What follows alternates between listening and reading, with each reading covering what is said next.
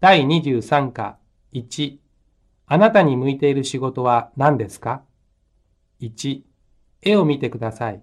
あなたは仕事の名前を全部知っていますか聞いてください。1、警察官です。 2、銀行員です。 3、シチュアーデスです。 4、作家です。 5、研究者です。 6、モデルです。 7、歌手です。 8、画家です。 9、新聞記者です。 10、女優です。俳優です。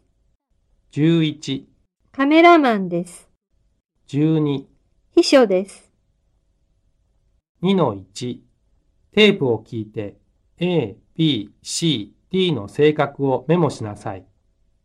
A、あなたはとても真面目です。難しい仕事も最後まで頑張れる人です。頭がいいし、一度思ったことはあまり変えません。 B、あなたは綺麗なものが大好きです。自由が好きで、人の言うことを聞くより自分が思ったことをするのが好きです。 C、あなたはとても明るくて積極的です。人の前で話したり、何かをしたりするのが上手で、いつも大勢の人の中にいるのが好きです。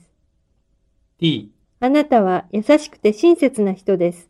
いつも人のために何かできることを探して生活しています。自分の気持ちより人の気持ちの方を大切に思える人です。 2の2、テープを聞いて、あなたが書いた仕事と同じなら丸を、違っていればその仕事の名前をメモしなさい。A、あなたに向いている仕事は学者や銀行員など真面目な仕事です。会社を経営するのもいいでしょう。頭がいいのでコンピューター関係の仕事も向いています。 B、あなたに向いている仕事は画家や音楽家など芸術関係の仕事です。作家やカメラマンになるのもいいでしょう。またデザイナーなどファッション関係の仕事も向いています。 C、あなたに向いているのはモデルやスチュワーデスなどたくさんの人の中でする仕事です。